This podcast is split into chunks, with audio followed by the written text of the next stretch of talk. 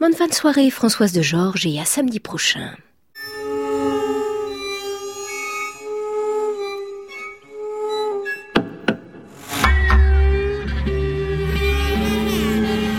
À la Anne Montaron, France Musique. Bienvenue dans l'atelier du compositeur Lionel Marchetti.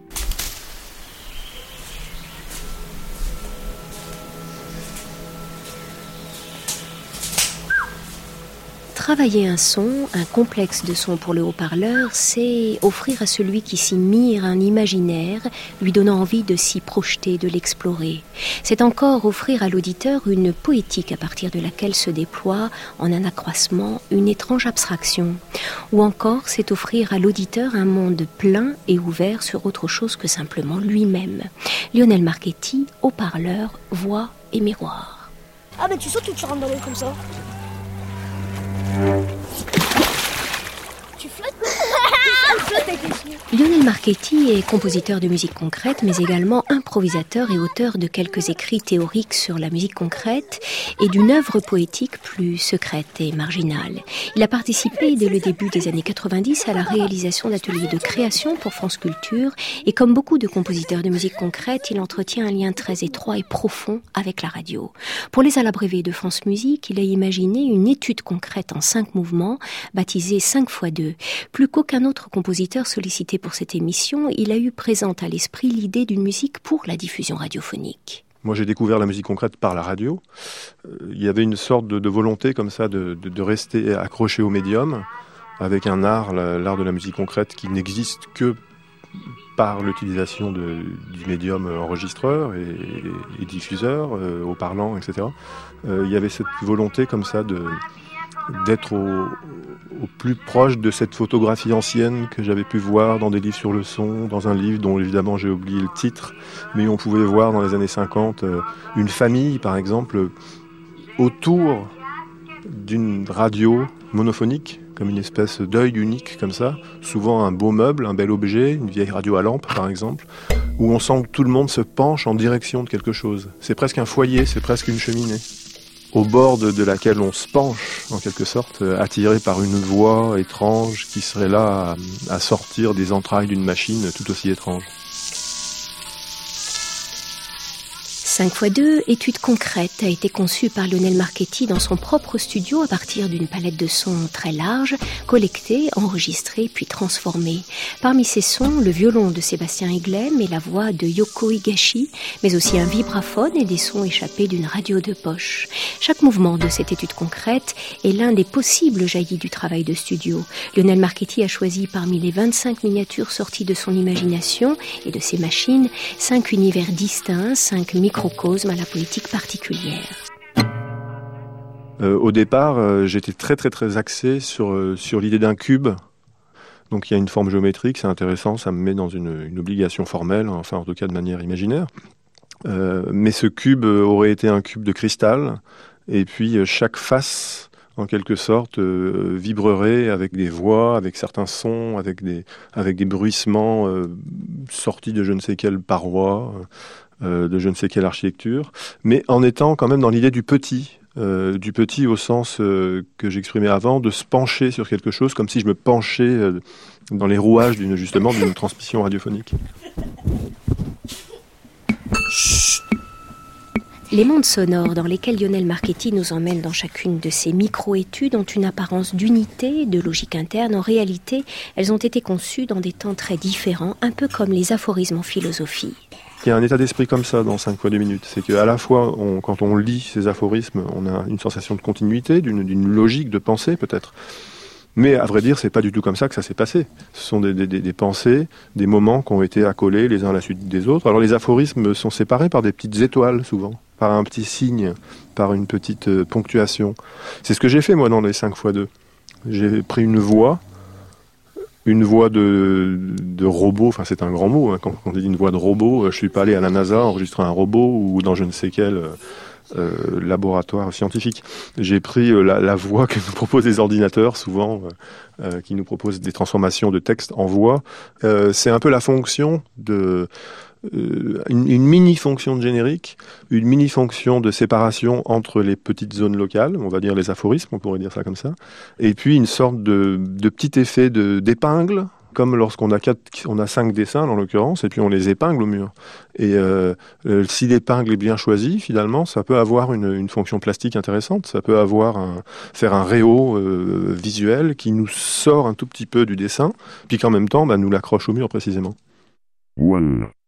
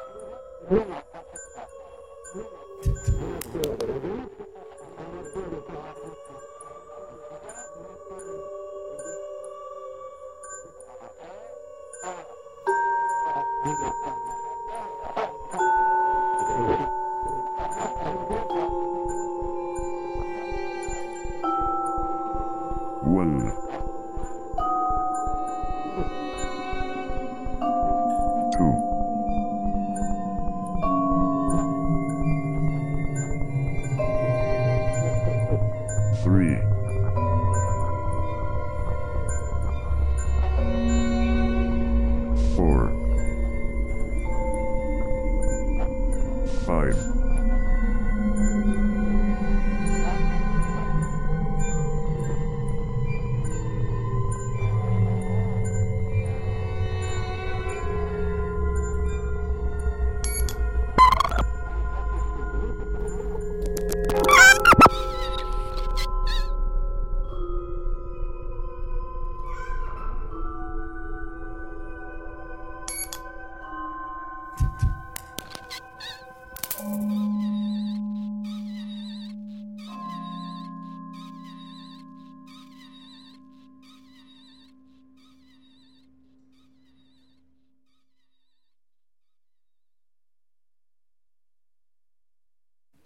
C'était 5 x 2 études concrètes de Lionel Marchetti, une musique réalisée en studio par le compositeur et pour laquelle il a sollicité deux musiciens, le violoniste Sébastien Iglem, avec lequel Lionel Marchetti a improvisé en duo derrière son Revox, pour ensuite travailler sur les sons obtenus et les soumettre à toutes sortes de traitements, et la chanteuse vocaliste Yoko Higashi, par ailleurs aussi danseuse et chorégraphe, dont la voix est ici mêlée au synthétiseur et à d'autres voix captées sur une radio de poche. Anne Montaron, à l'abrévé, France Musique.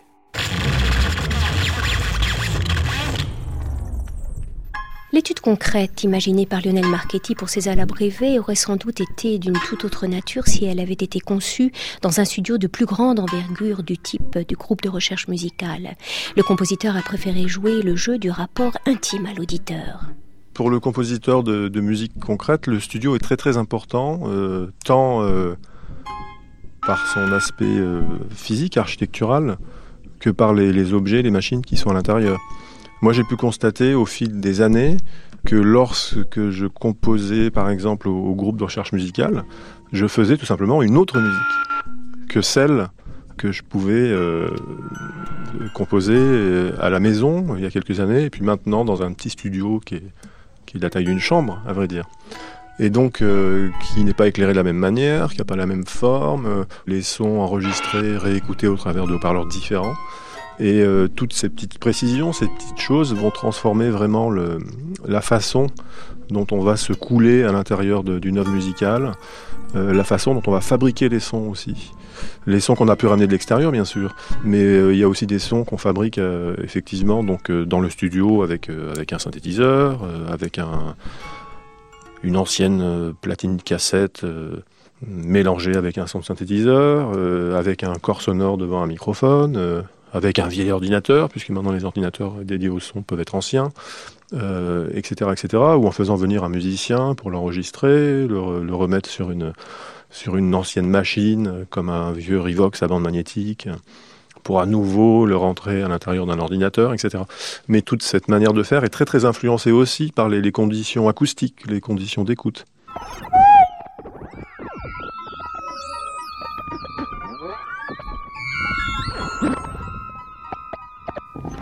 En entrée d'émission, je vous ai lu quelques phrases de Lionel Marchetti extraites de son essai Haut-parleur, voix et miroir paru aux éditions Môme Ludi du CFMI de Lyon. Cette activité de réflexion et de conceptualisation occupe beaucoup le compositeur. J'ai toujours été fasciné par la tradition chinoise de l'écrit théorique de l'artiste. Euh, C'est des, cultures où finalement un peintre, quel qu'il soit, se doit d'avoir écrit théoriquement sur son art être capable de l'expliquer aussi avec des mots. Et euh, ça me semble important parce que c'est aussi rattaché à une idée de, de pédagogie, euh, au sens, au bon sens du terme, qui est d'être capable, euh, avec les mots et non pas cette fois-ci avec les, avec les sons eux-mêmes en l'occurrence, euh, de, de, déceler euh, quels sont les, les enjeux d'une pratique artistique. J'écoute un instant, je brosse, je touche. Je porte à ma bouche. Je suis le juge, associé à des verbes. Depuis ses études concrètes de 2013, Lionel Marchetti a mis en chantier et réalisé dans son studio d'autres miniatures de musique concrète qu'il a regroupées sous le titre générique de Atlas 97 phénomènes. Ce recueil a la forme d'un labyrinthe, un labyrinthe de forme circulaire, sept grands cercles sonores de plus d'une heure chacun. Il arrive que certains de ces cercles de phénomènes soient diffusés au concert en acousmonium. J'ai travaillé sur mes propres archives c'est vrai que depuis euh, une bonne vingtaine d'années maintenant, euh, travaillant avec l'outillage informatique, on a vite fait dans les arts électroacoustiques permis par l'enregistrement d'accumuler des, sons, d'accumuler des, essais, des esquisses, d'avoir en fin de compte différents travaux en cours. C'est même tout l'intérêt, je trouve, aussi de l'informatique. c'est qu'on peut passer d'une main à une autre, euh, d'un ouvrage à un autre, et euh, je ne m'en suis pas privé. Euh, donc ça veut dire aussi abandonner beaucoup de choses, les laisser à l'ombre pendant des années pour ensuite y revenir, réécouter tout ça, etc. Mais étant dans une période de, changement, pourrait-on dire, j'ai vraiment eu envie de, ressortir tous ces papiers froissés et, mal dessinés, on va dire, inachevés, toutes ces esquisses, pour en faire quelque chose qui pourrait avoir un, soit un semblant d'unité, soit en tout cas les faire sortir, quoi, tout simplement, de l'ombre. Euh, le titre donc euh, en entier d'ailleurs de, ce projet de composition réuni euh, s'appelle Atlas 97 phénomènes. Et pourquoi phénomène? Alors l'idée de phénomène est importante pour moi à la base dans cette recherche comme une espèce d'envie de, de donner à entendre des, présences euh, sonores et musicales qui pourraient exister par elles-mêmes. Et plutôt dans une sorte de, mise à distance, euh, tant pour l'auditeur que pour celui qui fabrique la musique.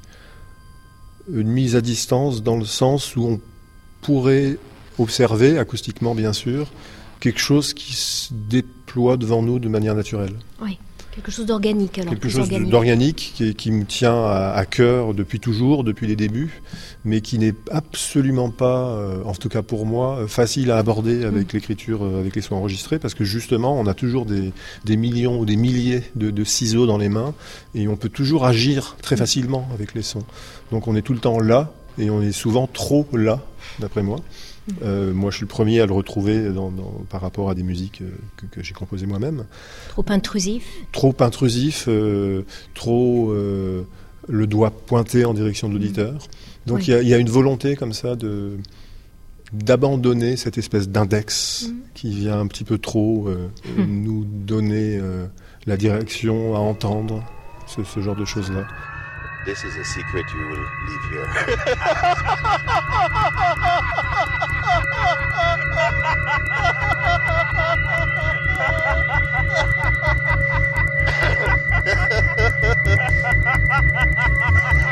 you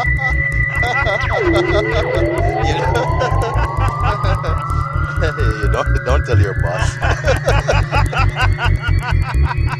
I don't exist. and then he will tell you your wages don't exist.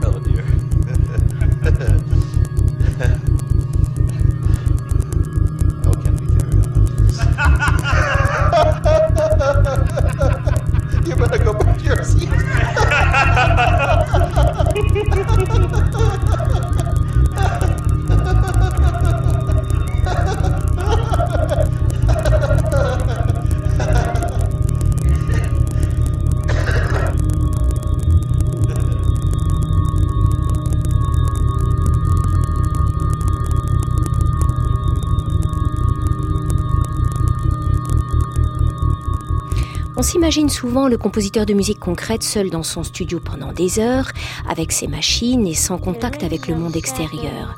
Alors il y a quelques semaines, Lionel Marchetti est venu peaufiner en tandem cette fois avec le compositeur de musique concrète Jean-Baptiste Favori dans les studios du GRM à l'INA, un nouveau cycle de pièces baptisé El Ojo Doble, un vrai travail à quatre mains sur la matière sonore. C'est une pièce qui dure plus longtemps, elle dure un peu plus d'une heure, mais qui a été pensée pour deux haut-parleurs. Donc euh, Jean-Baptiste a travaillé en monophonie de son côté, c'est le cas de le dire, à droite ou à gauche, mais en tout cas sur un seul haut-parleur. Il a travaillé de son côté, moi j'ai travaillé de mon côté, donc pour un seul haut-parleur. Et l'idée à un moment donné était de réunir, en synchronisant euh, donc les sons, euh, ce que chacun avait fait de son côté.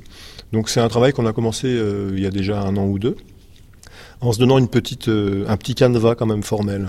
Donc on a imaginé une structure un peu hélicoïdale avec des durées euh, de manière exponentielle, toujours un peu plus agrandie. Euh, la première petite pièce qu'on devait fournir, je me souviens plus très bien, durait euh, 30 secondes, la deuxième durait 45 secondes, etc. Et donc on a agrandi Mm. pour aller jusqu'à des pièces de 2 minutes, 3 minutes. La seule contrainte était la durée et puis une petite thématique, avec des thématiques très très simples, utilisation des synthétiseurs, voyage au Mexique, voyage au Japon,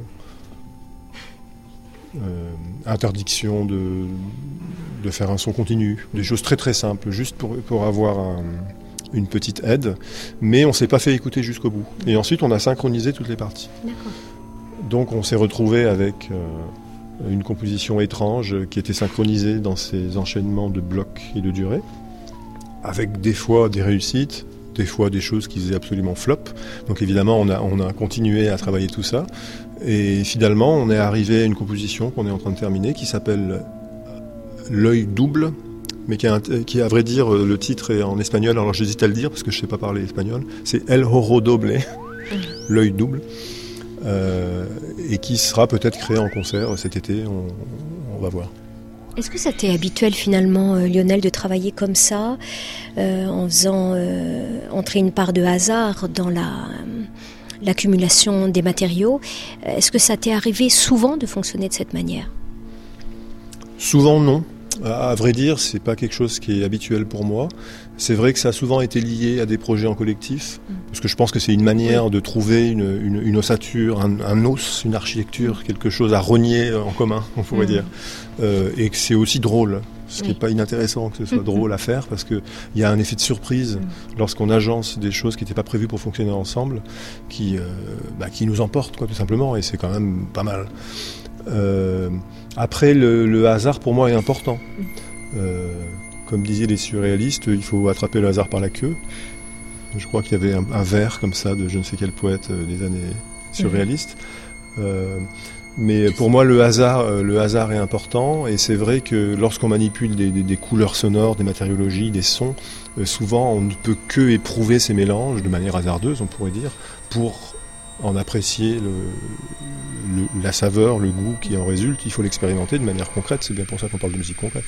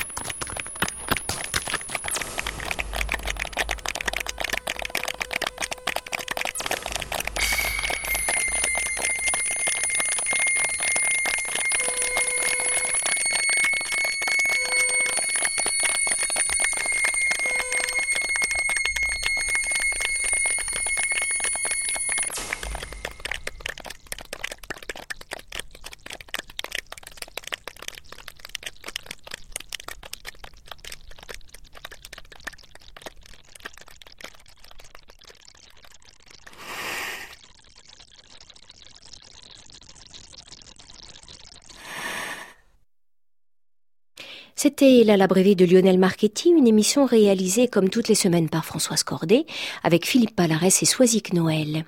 Il est minuit, c'est l'heure de retrouver Benoît Dutertre pour la rediffusion de son épisode du jour. Étonnez-moi Benoît.